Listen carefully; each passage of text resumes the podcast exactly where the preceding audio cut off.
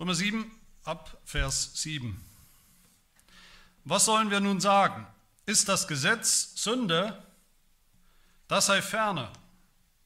Aber ich hätte die Sünde nicht erkannt, außer durch das Gesetz. Denn von der Begierde hätte ich nichts gewusst, wenn das Gesetz nicht gesagt hätte, du sollst nicht begehren. Da nahm aber die Sünde einen Anlass durch das Gebot und bewirkte in mir jede Begierde. Denn ohne das Gesetz ist die Sünde tot. Ich aber lebte, als ich noch ohne Gesetz war, als aber das Gesetz kam, lebte die Sünde auf und ich starb. Und eben dieses Gebot, das zum Leben gegeben war, erwies sich für mich als todbringend. Denn die Sünde nahm einen Anlass durch das Gebot und verführte mich und tötete mich durch dasselbe. So ist nun das Gesetz heilig und das Gebot ist heilig, gerecht und gut. Hat nun das Gute mir den Tod gebracht? Das sei ferne, sondern die Sünde hat, damit sie als Sünde offenbar werde, durch das Gute meinen Tod bewirkt, damit die Sünde überaus sündig würde durch das Gebot. Soweit die Lesung.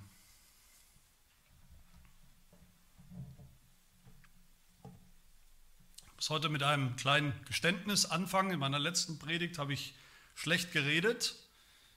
Schlecht geredet über nichts Geringeres als über Gottes Gesetz, über Gottes Gebote, die zehn Gebote, was sie alles nicht können, wozu sie nicht taugen, was sie nicht vollbringen können.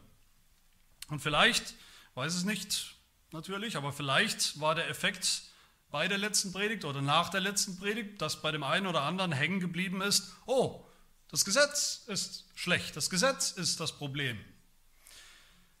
So viele Probleme habe ich ja letztes Mal aufgezählt, so viele Probleme mit dem Gesetz hat Pastor Sebastian aufgezählt. Dann muss das Gesetz ja schlecht sein.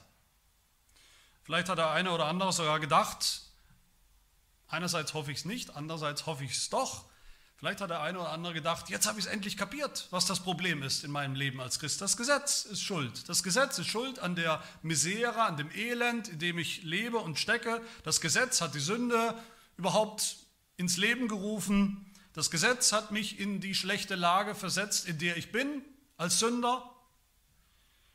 Dann muss es ja schlecht sein. Dann müssen die Gebote schlecht sein, sündhaft sein. Dann bleibe ich am besten weit weg von den zehn Geboten. Lass meine Finger davon. Für immer. So eine Reaktion wäre falsch, sehr falsch, aber doch, wie gesagt, irgendwie fast wieder gut. So eine Reaktion auf meine letzte Predigt. Warum? Weil das zumindest bedeuten würde, dass ich letzte Woche irgendwo richtig gepredigt habe über das Gesetz. Warum hätte ich dann richtig gepredigt? Weil, wie wir hier sehen, der Apostel Paulus genau dieselbe Reaktion bekommen hat. Paulus, der Prediger von der Gnade Gottes, von der wunderbaren Gnade Gottes, alles ist Gnade, haben wir immer wieder gehört im Römerbrief. Genau dieser Apostel Paulus hat genau denselben Vorwurf immer wieder bekommen. Den Vorwurf, dass er anscheinend so richtig mit dem Gesetz abrechnen will das Gesetz abtun, abschaffen will. Das Gesetz ist nur schlecht, ständig schlecht. Bringt gar nichts. Sagt das Paulus nicht immer wieder? Hat er nicht immer wieder gesagt, nicht durch das Gesetz. Das Gesetz kann es nicht, das Gesetz tut es nicht, es taugt nichts dazu, Finger weg vom Gesetz.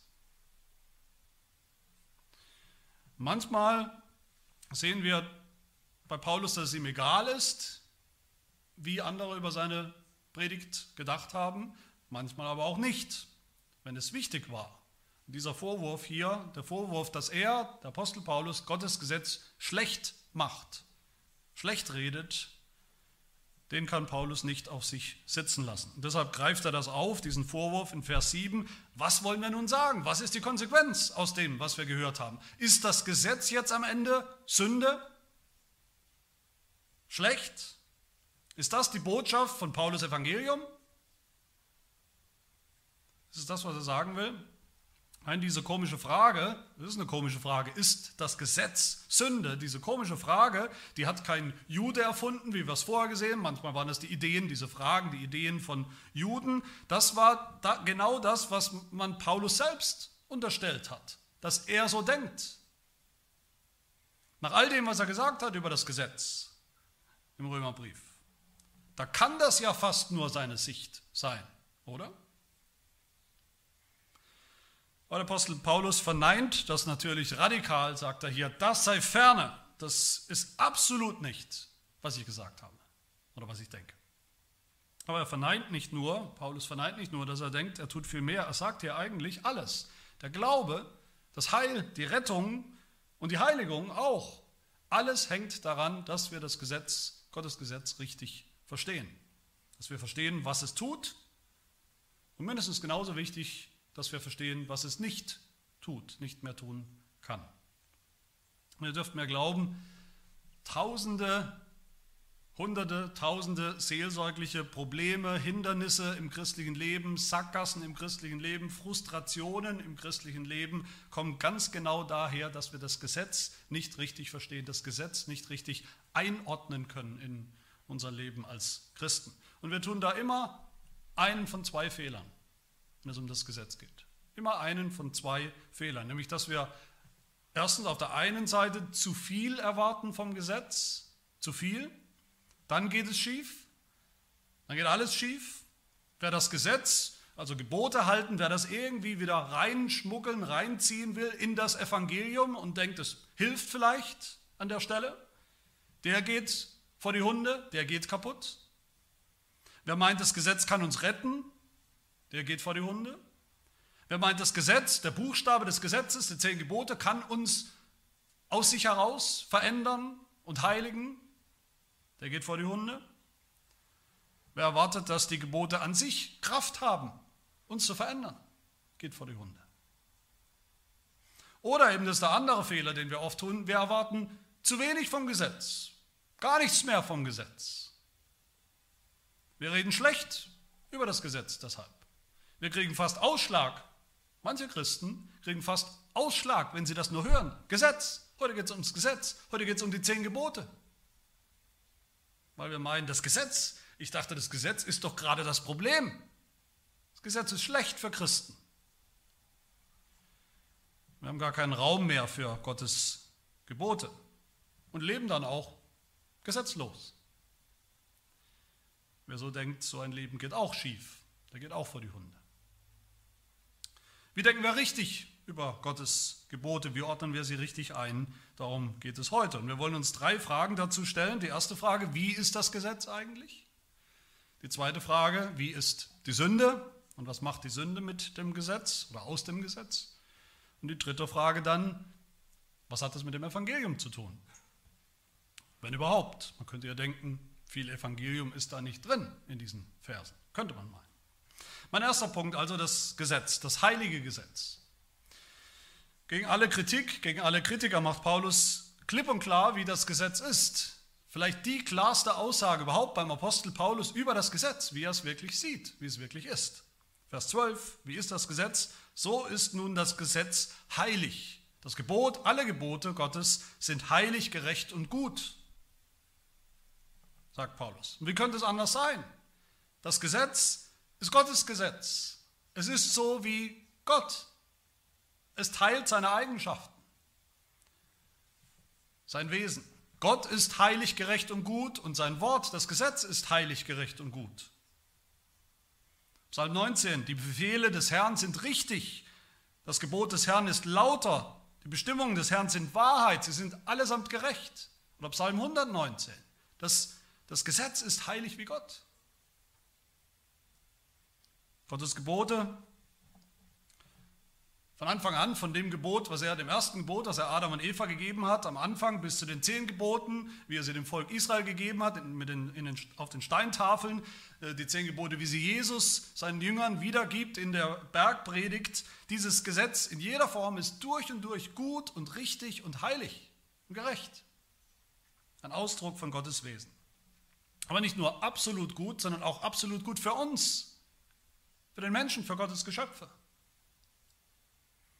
Gottes Gebote sind gut, wie Gott gut ist. Die Gebote waren nie die knausrigen Verbote, wie wir manchmal denken, von einem Gott, der uns einfach nichts gönnt, von einem Gott, der Spaß dran hat, aus Prinzip zu verbieten, weil er eben verbieten will. Sie sind der Inbegriff, die Gebote sind der Inbegriff von dem, was gut ist für den Menschen, was gut ist für uns. Wie unser Leben gelingt in Gottes Welt, in Gottes Schöpfung. Wie unser Verhältnis zu Gott gelingt. Vers 10 in unserem Text. Das Gebot, alle Gebote, sagt Paulus, waren ja eigentlich zum Leben gegeben. Zu einem richtigen, guten, gelingenden Leben.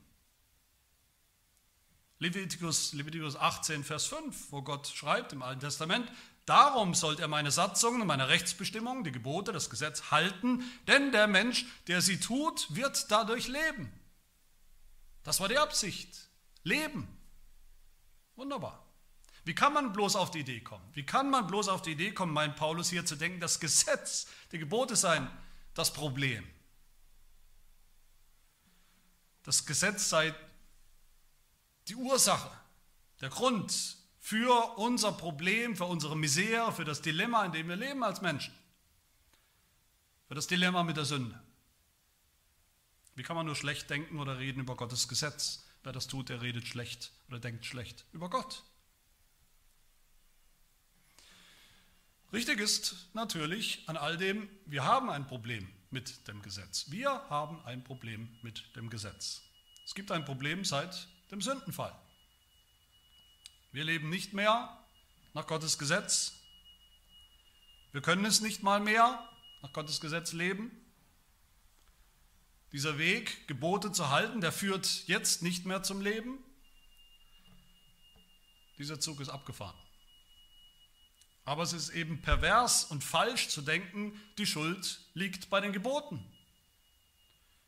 Oder sogar bei Gott selbst. Es ist pervers zu denken, es wäre Gottes Schuld gewesen, was im Garten Eden passiert ist, der Sündenfall. Dass Adam das Gebot, du sollst nicht essen, nicht gehalten hat, ist irgendwie Gottes Schuld. Oder dass Israel, Israel, das Volk Israel das Gebot bekommen hat, du sollst keine anderen Götter haben. Und dass sie dann hingegangen sind und haben sie ein goldenes Kalb gemacht, wäre irgendwie das Problem, was Gott geschaffen hat. Das Gebot erzeugt hat. Oder wir heute, wenn wir die zehn Gebote hören und gehen dann hin und machen genau das Gegenteil, das wäre irgendwie Gottes Schuld. Das Problem ist nicht das Gesetz, nicht die Gebote. Das Problem ist nicht Gott, dass er zu viel von uns fordert, zu viel verlangt. Das Problem sind wir. Unsere sündhafte Tendenz, unsere sündhaften Taten, unser sündhaftes Wesen.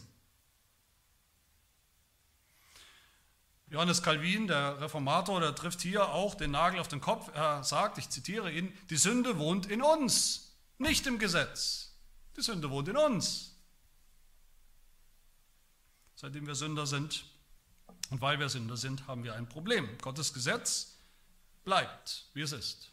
Es bleibt gut, völlig gerecht, völlig richtig, völlig heilig. Der Anspruch bleibt.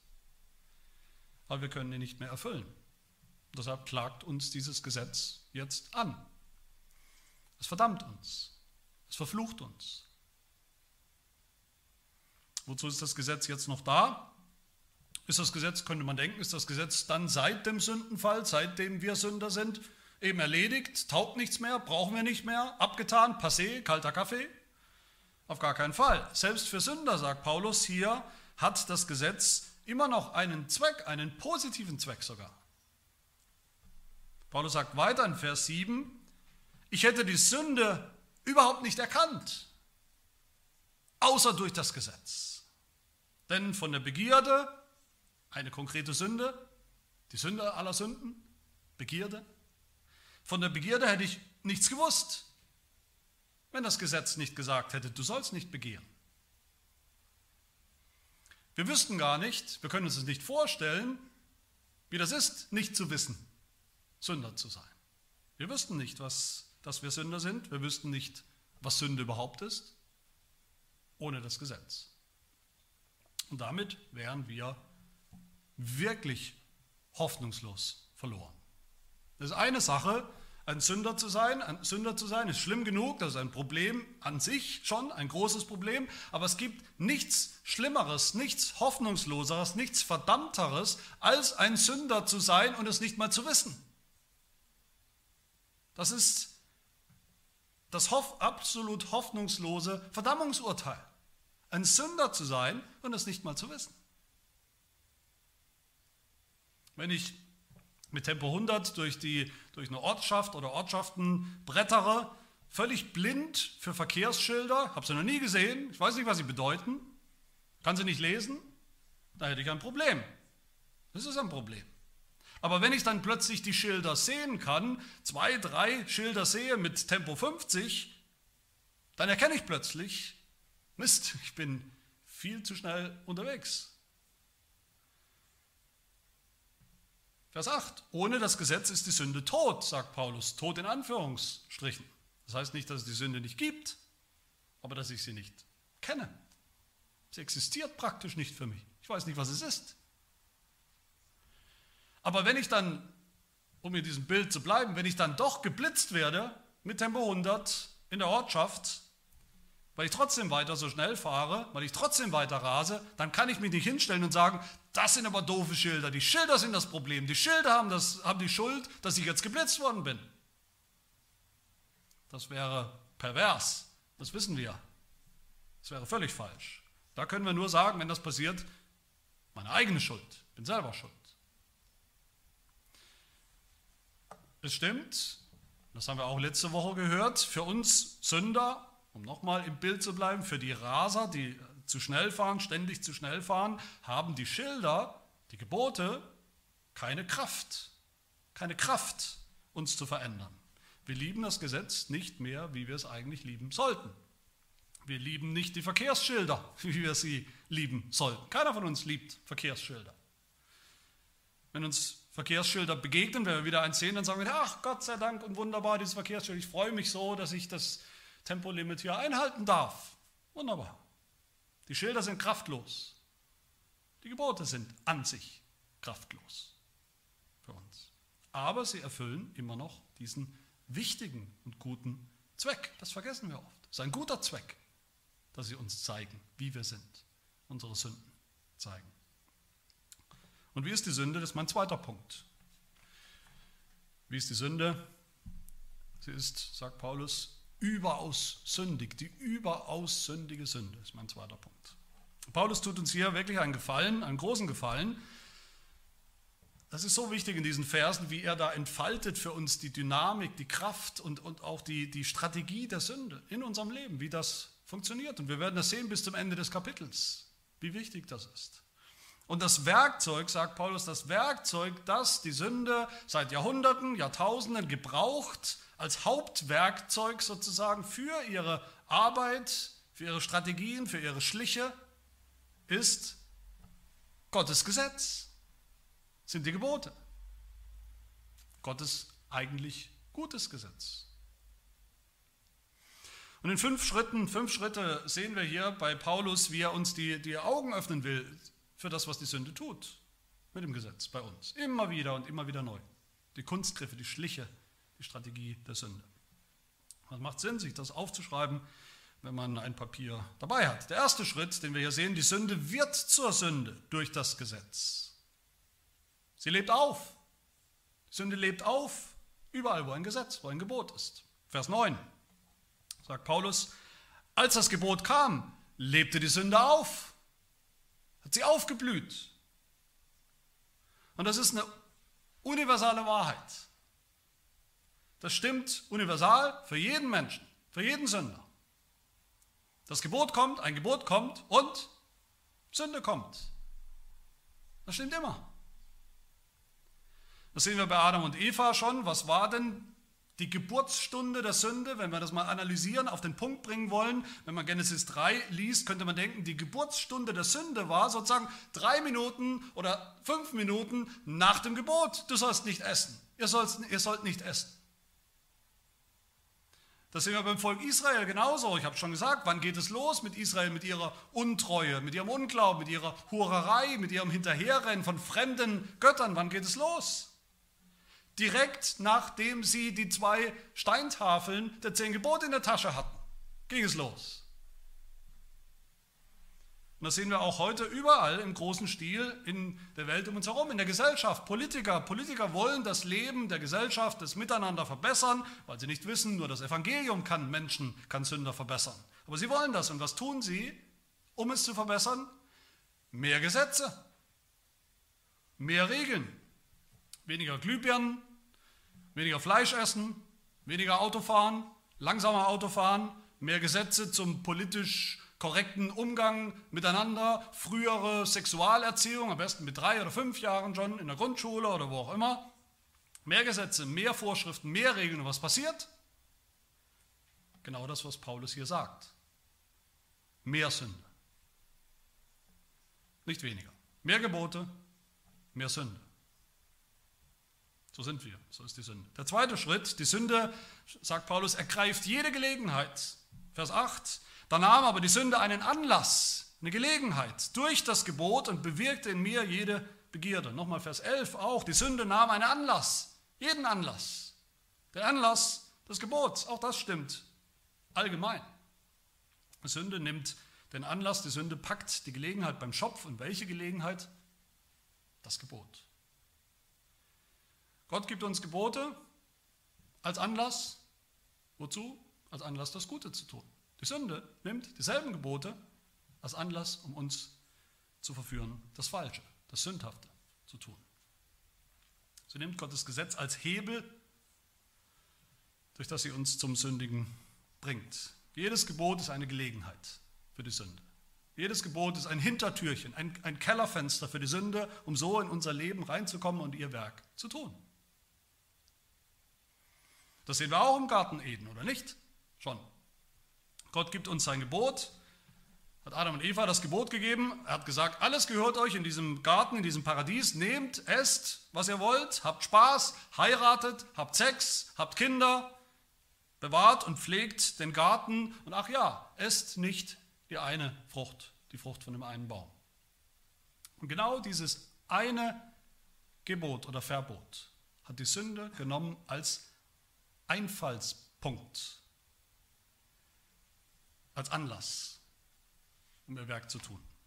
Was sagt die Sünde in der Person der Schlange zu diesem Verbot? Wie braucht es dieses Verbot? Sie sagt, was für ein Gott muss das sein? Was für ein Gott muss das sein, der euch so ein Verbot gibt? Das muss ein Gott sein, der geizig ist, der euch nichts gönnt, Ihr setzt euch in, in, in diesen wunderbaren, blühenden Garten und alles, was Gott die ganze Zeit sagt, ist nicht, nicht, nicht, nicht, bloß nicht. So sehen wir das auch bei Kindern. Die Eltern, die die Kinder haben, die kennen das, besonders bei kleinen Kindern. Kleine Kinder sagen, Papa, kann ich das haben? Der Papa sagt, nein, das nicht. Alles andere kannst du haben, aber das nicht. Und das Kind sagt, warum nicht, warum nicht, ich will das. Und der Vater sagt, das nicht, weil es nicht gut für dich ist. Und dann geht's los. Das Kind rastet aus. Nie darf ich irgendwas haben. Du hast mich nicht lieb. Du kannst mir gar nichts. Immer ist alles verboten. Und so, so kindlich sich das anhört, so denken die meisten Menschen, so denken viele Menschen über Gott und seine Gebote. Sie vergessen, sie ignorieren, wer uns diese Gebote gegeben hat. Der gute Gott, unser liebevoller Vater, der uns alles gibt, was wir brauchen. Der Vater, der seinen Sohn nicht verschont hat für uns, der uns alles gibt, der uns niemals etwas Gutes vorenthalten würde. Und wenn Gott auch noch so großzügig ist, uns noch so viel schenkt und gibt, was ist das Einzige, was Menschen oft sehen? Das eine Verbot. Das eine Verbot. Und wir schließen daraus, wie ist Gott? Er ist ein Spaßverderber, er liebt uns nicht, er gibt uns nicht, was wir wirklich brauchen. Das Gebot ist der Anlass, der Anlass, den die Sünde sofort spitz kriegt, als Gelegenheit und strategisch ausnutzt. Der dritte Schritt, den wir hier sehen, in dieser Strategie der Sünde, die Sünde bewirkt tatsächlich aktiv mehr Sünde durch das Gesetz. Sie bewirkt Sünde. Vers 8. Das Gebot kam, du sollst nicht begehren, da nahm die Sünde diesen Anlass und bewirkte, sagt Paulus, bewirkte in mir jede Begierde, durch das Gebot, bewirkt, eigentlich könnte man besser übersetzen, produziert, sie produziert Sünde, mehr Sünde durch die Gebote. Man könnte sagen oder sich vielleicht so vorstellen in einem anderen Bild, die Sünde gebraucht Gottes Gebote als eine Art Katalysator. Wir Menschen sind Sünder, wir haben die Sünde ist schon in uns, wir sind schon Sünder, die Sünde ist in uns wie ein, wie ein, wie glimmende, wie ein Kohlenbett, glimmende Kohle. Und die Sünde nimmt das Gebot, erinnert uns an das Gebot, hält es uns vor und was passiert? Puff! Es ist, das Gebot ist wie Benzin auf die glimmenden Kohlen. Und es explodiert. Es eskaliert. So sehen wir das immer wieder bei uns selbst. Wir wollen Gottes Gebote halten. Ja, wir nehmen es uns wieder vor, zumindest in der Theorie. Wir wissen, dass sie gut sind, die Gebote Gottes gut sind für uns. Aber kaum hören wir sie mal wieder, kaum hält sie uns jemand wieder vor oder wir uns selbst, die zehn Gebote, dann gibt es eine Reaktion. Eine nicht chemische Reaktion, eine geistliche Reaktion bei uns. Was sagen wir dann? Was, wenn ich heute mal nicht auf Gottes Gebot höre? Was, wenn ich mir heute mal einen Tag frei nehme, mal die Freiheit gönne, Gott einen guten Mann sein lasse und mal nicht auf sein Gebot höre? Kann ich ja morgen wieder tun. Ich will auch mal der Bestimmer sein. Ich kann mich erinnern, als ich selber noch ein kleiner ein Junge war und als wir mit den anderen Jungs unterwegs waren in meiner Heimatstadt, gibt schöne, viele große, schöne Parks und da waren wir auch immer unterwegs. Ähm, diese großen, langweiligen äh, Rasenflächen äh, mitten im Park haben uns eigentlich überhaupt nicht interessiert. Eigentlich. Bis zu dem Tag, als eine Kette, eine lange Absperrung darum hing mit einem Schild dran, wo drauf stand, Rasen betreten verboten. Golfrasen. Ich kann euch sagen, wie das ausging. Das Gebot hat Sünde bewirkt. Hat Sünde bewirkt. Mehr Sünde bewirkt. Der vierte Schritt hier, die Sünde verführt uns, sagt Paulus. Sie verführt uns durch das Gesetz. Vers 11, die Sünde nahm den Anlass durch das Gebot und verführte mich. Verführte mich. Das ist überhaupt, müssen wir uns bewusst machen, das ist die Königsdisziplin der Sünde und des Teufels, der ja hinter ihr steckt. Verführung ist die Königsdisziplin. Lüge, Betrug. Die Sünde hat, die Sünde hat eigentlich überhaupt keine eigenen kreativen Ideen. Die Sünde hat nichts Eigenes, was sie bringt, was sie uns bieten kann. Die Sünde nimmt immer das Gute, das Richtige und pervertiert es, zieht es in den Dreck, macht es kaputt. Alle guten Dinge. Die Sünde verdirbt alles, was gut ist, macht was Schlechtes daraus. Das sehen wir überall. Sexualität, eigentlich gut, Sünde macht es schlecht. Alkohol, die Ehe, Freundschaft, Essen, Geld, Erfolg, viele Dinge, die eigentlich gut sind. Die Sünde macht es schlecht. Nochmal Adam und Eva, das Paradies war ja wirklich wunderbar. Gott hat an alles gedacht in diesem Garten für Adam und Eva. Alles hätte gut weitergehen können. Dann kam die Schlange und was war ihre Strategie? Verführung. Nichts eigenes. Verführung. Listig und schleimig. Gottes Wort verdrehen, verführen, weg von Gott führen, zum Abfall führen von Gott verführen zu denken, Adam und Eva, dass sie denken, Gottes Nein, Gottes Verbot ist in Wirklichkeit schlecht, sehr schlecht für uns Menschen, für unser Leben, für unsere Selbstbestimmung, für unsere Freiheit, für unsere Entfaltung ist das schlecht. Und der fünfte und letzte Schritt, die Sünde tötet uns durch das Gesetz. Das ist das höchste, das ultimative Ziel der Sünde und des Teufels uns zu töten, uns zu töten, aber richtig, uns so zu töten, dass wir uns von Gott lossagen, nichts mehr mit Gott zu tun haben wollen und dann sterben. Und auch dafür gebraucht die Sünde ganz praktisch, könnte man sagen, ganz praktisch das, was schon da ist, nämlich Gottes Gebot, Gottes Gebote. Die sind schon da. Vers 9 sagt Paulus, ich lebte, als ich noch ohne Gesetz war, Als aber das Gebot kam, lebte die Sünde auf und ich starb. Nochmal Vers 10. Eben dieses Gebot, das zum Leben gegeben war, erwies sich für mich als todbringend. Und Vers 11, die Sünde nahm einen Anlass durch das Gebot und verführte mich und tötete mich durch dasselbe Gebot.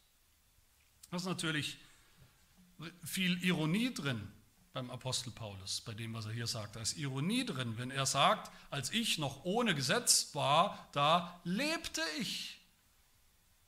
Lebte in Anführungsstrichen. Paulus meint hier, ja, als das Gesetz noch nicht da war, ich es nicht kannte, da war ich eigentlich glücklich und zufrieden. Da habe ich glücklich und zufrieden vor mich hingelebt in meiner Sünde, aber ich wusste es ja nicht. War mir nicht bewusst. Keiner hat mir meine Sünde gezeigt. Ich hatte auch kein schlechtes Gewissen bei dem, was ich getan habe. Im Großen und Ganzen, alles war bestens. Dann kam das böse, böse Gesetz von dem bösen, bösen Gott. was ist dann passiert? Es war alles verdorben. Der Spaß war verdorben. Es hat mich getötet. Die Last der Gebote hat mich getötet, begraben. Genauso denken viele Menschen. Über den christlichen Glauben denken viele Menschen so. Der Gott der Bibel, der Gott der zehn Gebote, das ist nichts anderes als ein grandioser Spaßverderber. Einer, der eigentlich am liebsten will, dass wir alle, alle Menschen ständig mit einem schlechten Gewissen rumlaufen, belastet von seinen Geboten, belastet vom Gesetz. Und so ist es auch leider oft bei uns Gläubigen. Wenn wir vergessen, Gottes Gesetz ist heilig, gerecht und gut, weil Gott heilig, gerecht und gut ist. In dem Moment, wo wir die Gebote abtrennen oder abkoppeln von dem, der sie uns gegeben hat, unserem Vater, haben die Gebote nur noch eine Wirkung. Sie führen uns weg von Gott. Ins Elend, in den Tod. Sie, sind, sie werden zum Todbringer. Das, meine Lieben, das ist die Dynamik auch die Strategie der Sünde, die wir alle kennen, sagen wir so, die die kennen, denen das Gesetz die Augen geöffnet hat für die Sünde, dass sie so ist. Für die, denen Gott die Augen geöffnet hat.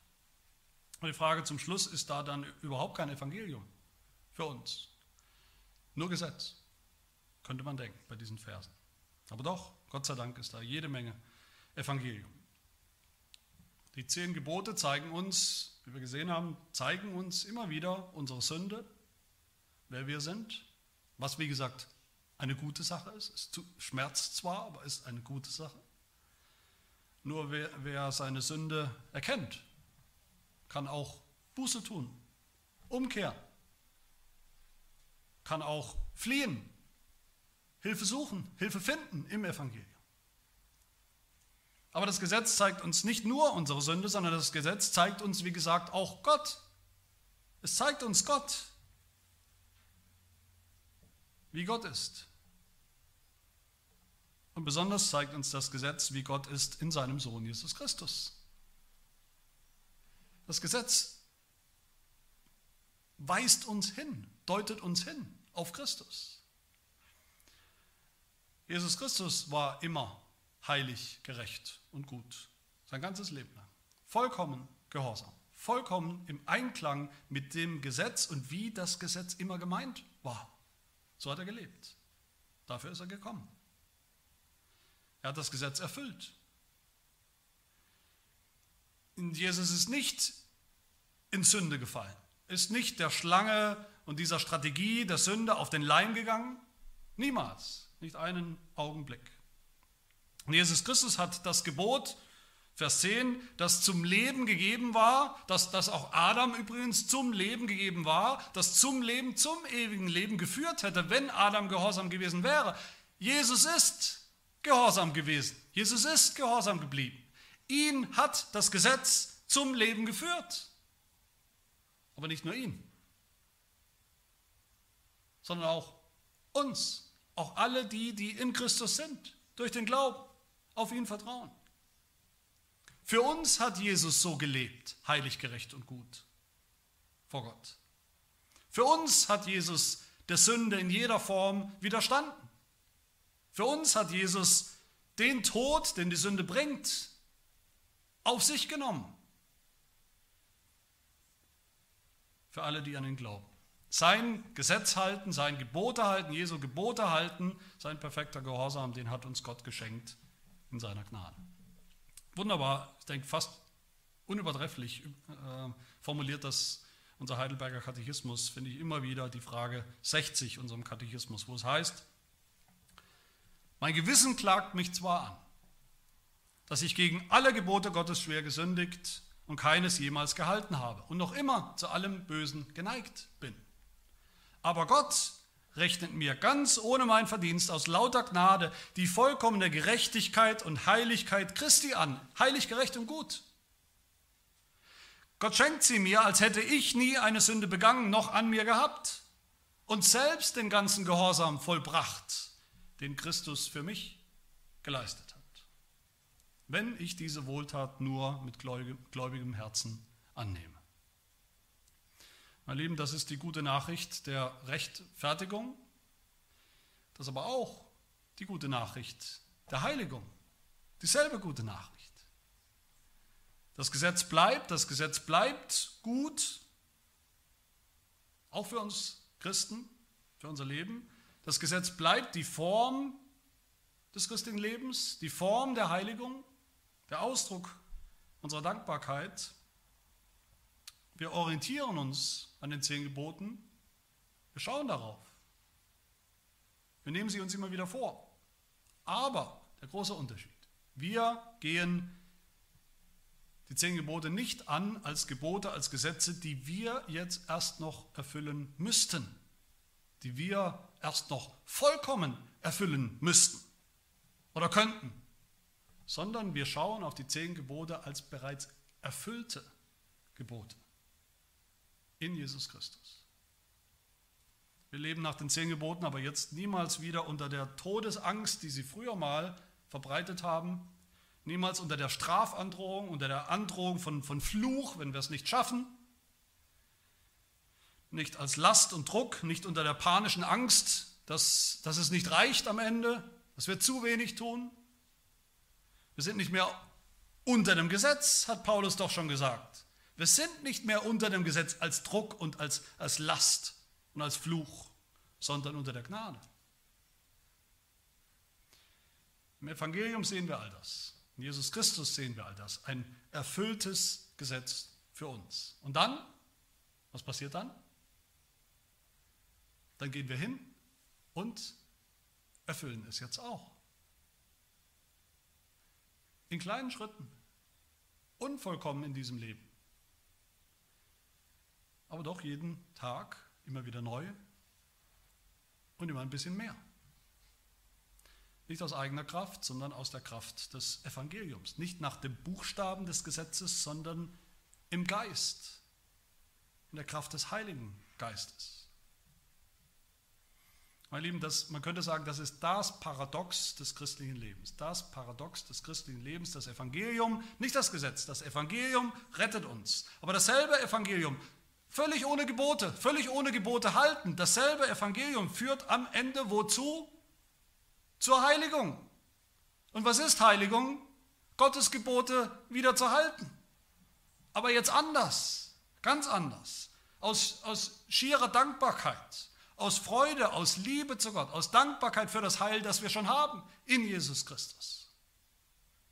Das Paradox der Heiligung ist, wir müssen zuerst dem Gesetz sterben, mit Christus am Kreuz, damit wir jetzt wieder und anders nach dem Gesetz leben können.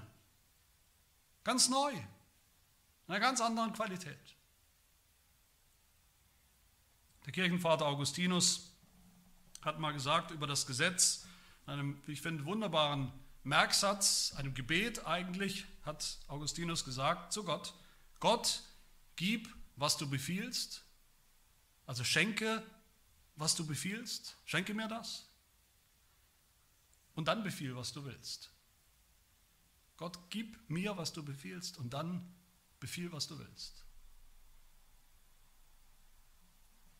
Wenn wir Gott kennen, als heilig, gerecht und gut, wenn wir Jesus Christus kennen, der für uns heilig, gerecht und gut gelebt hat, wenn wir wissen, dass Gott uns den Heiligen Geist gegeben hat als die neue Kraft, die in uns wirkt, dann haben wir keine Angst mehr, brauchen wir keine Angst zu haben vor Gottes Geboten und sind die zehn Gebote kein Frustgeschäft, keine Frustrationsquelle mehr. Dann lassen wir uns durch das Gesetz unsere Sünden zeigen, ja, in aller ihrer Hässlichkeit, wie Paulus das sagt. Vers 13, dass die Sünde als überaus sündig, als überaus hässlich deutlich wird, auch in unserem Leben. Ja, das ist der Effekt des Gesetzes. Aber dann kommen wir auch der Sünde auf die Schliche, Stück für Stück in unserem Leben. Begreifen wir ihre Dynamik, ihre Strategie besser, entlarven diese Strategie, machen da nicht mehr mit, lassen uns nicht mehr verführen wie früher, sondern schätzen Gottes Gebote als gut und heilig und gerecht. Dann schauen wir auf Christus, wie er das Gesetz erfüllt hat, für uns 100% erfüllt hat. Und was entdecken wir dann? Was finden wir dann bei uns vor? Was entdecken wir? Sehen wir? Paulus wird uns das sagen in Römer 8, in Kapitel 8. Dann entdecken wir nämlich langsam, Stück für Stück, allmählich, Jahr für Jahr als Christ, Jahrzehnt Jahrzehnt als Christ entdecken wir Römer 8, Vers 4, wie die vom Gesetz geforderte Gerechtigkeit dann auch in uns erfüllt wird. In uns. Echt. Persönlich. In unserem Leben. In unserem Lebenswandel, der das auch reflektiert. In der Heiligung. Im Gehorsam. Indem wir und weil wir nicht mehr gemäß dem Fleisch wandeln, sondern gemäß dem Geist. Im Geist. Ja, das ist noch ein Kampf, das wird ein Kampf bleiben, unser ganzes christliches Leben wird das ein Kampf bleiben mit der Sünde. Die Sünde ist noch da, die Sünde spielt noch ihre Spielchen mit uns, versucht uns noch zu verführen, versucht noch all diese Strategien anzuwenden bei uns. Und viel zu oft gelingt es ihr, viel zu oft machen wir mit. Aber es ist Evangelium, dass wir die Dynamik der Sünde kennen, dass wir schon wissen, die Sünde wird nicht mehr herrschen. Sie ist kein Herrscher mehr, ist nicht unser Sklaventreiber wie früher, sondern dass wir wissen dürfen, mitten in diesem Kampf, den wir kämpfen, und auch wissen, am Ende des Kampfes dürfen wir absolut äh, gewiss sein, es gibt keine Verdammnis mehr für uns. Da wartet keine Verdammnis mehr auf uns. Es ist kein unsicherer Kampf. Heiligung ist kein unsicheres Geschäft, unsicherer Prozess. So wenig wie es unsicher ist, dass Jesus Christus die zehn Gebote gehalten hat für uns. Dieses Evangelium, das ist die Kraft, die Kraftquelle, auch für die Heiligung. Das Gesetz kann es nicht, das Gesetz hat keine Power, aber das Evangelium, der Geist hat Kraft in uns. Wie bei einer Dampflok, die man heute ja fast nur noch historisch sieht, aber wie bei einer Dampflok ist es auch so, der Dampfkessel, der Dampfkessel, der unter Druck steht, wo der Druck, die Power herkommt, antreibt, die Lok antreibt, das ist das Evangelium, das ist die Kraft des Heiligen Geistes, die treibt uns an, die treibt das christliche Leben an. Aber wohin fährt dann die, die, die Lokomotive? Wohin fährt die Lok? Wie kommt sie wirklich voran? Sie kommt voran auf Gleisen. Und was sind diese Gleise, auf, denen, auf der sie sich bewegt? Das sind dann wieder Gottes Gebote, in denen wir leben. In einer Welt, in der wir leben, in einer Zeit um uns herum, wo Menschen, wo Männer und Frauen ihr Leben zerstören, ihr Leben in den Sand setzen, völlig abdrehen, ihre Identität verlieren, wo Ehen zerbrechen, wo sich Menschen gegenseitig schlimmes Leid zufügen und antun, gerade weil sie Gottes Gebote in den Wind geschossen haben. Weil sie für schlecht halten, für untauglich, für böse halten, für die Ursache von allem Bösen, Gottes Gebote wo wir die Verführung der Sünde eigentlich überall live sehen können. Sollten wir nicht diejenigen sein oder sind wir nicht diejenigen, die das durchschauen sollten, was da los ist? Sind wir nicht diejenigen, die dankbar sein sollten für Gottes gute Gebote? Zu wissen, wie gut sie sind.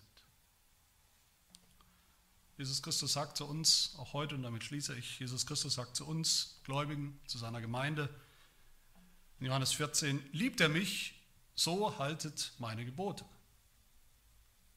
Das ist eine Aufgabe, aber das ist noch viel mehr ein Versprechen, eine Verheißung, weil dieser Vers eigentlich übersetzt werden muss mit Liebt er mich, so werdet ihr meine Gebote halten. So werdet ihr. Ganz sicher. Weil Jesus Christus selbst uns gewiss macht. Und seine Gebote sind nicht schwer. Seine Gebote sind nicht schwer für die, die Gott lieben, für die, die Jesus Christus kennen und die den Heiligen Geist haben. Amen. Wir beten.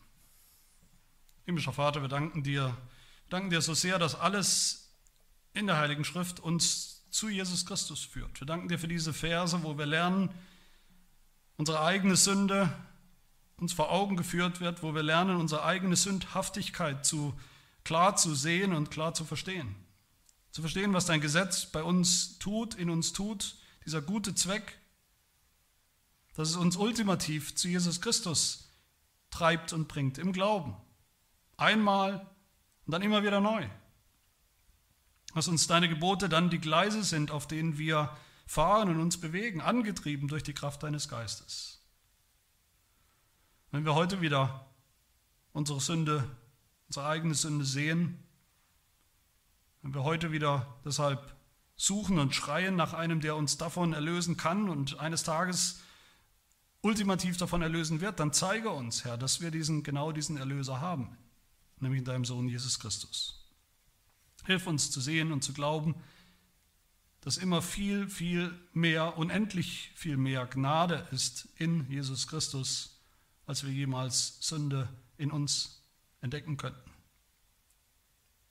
Schenke uns, dass wir auch diese Woche, wie jede Woche, ganz in Jesus Christus ruhen, in seinem Tun, in seinem Gehorsam und dass wir dann merken, wie uns auch das ganz allmählich auch dazu führt, dass wir selbst immer gehorsamer werden. Aus Dankbarkeit für dieses Heil für deine Gnade und aus einem Herzen voller Liebe zu dir, unserem Vater. Das bitten wir in Jesu Namen. Amen.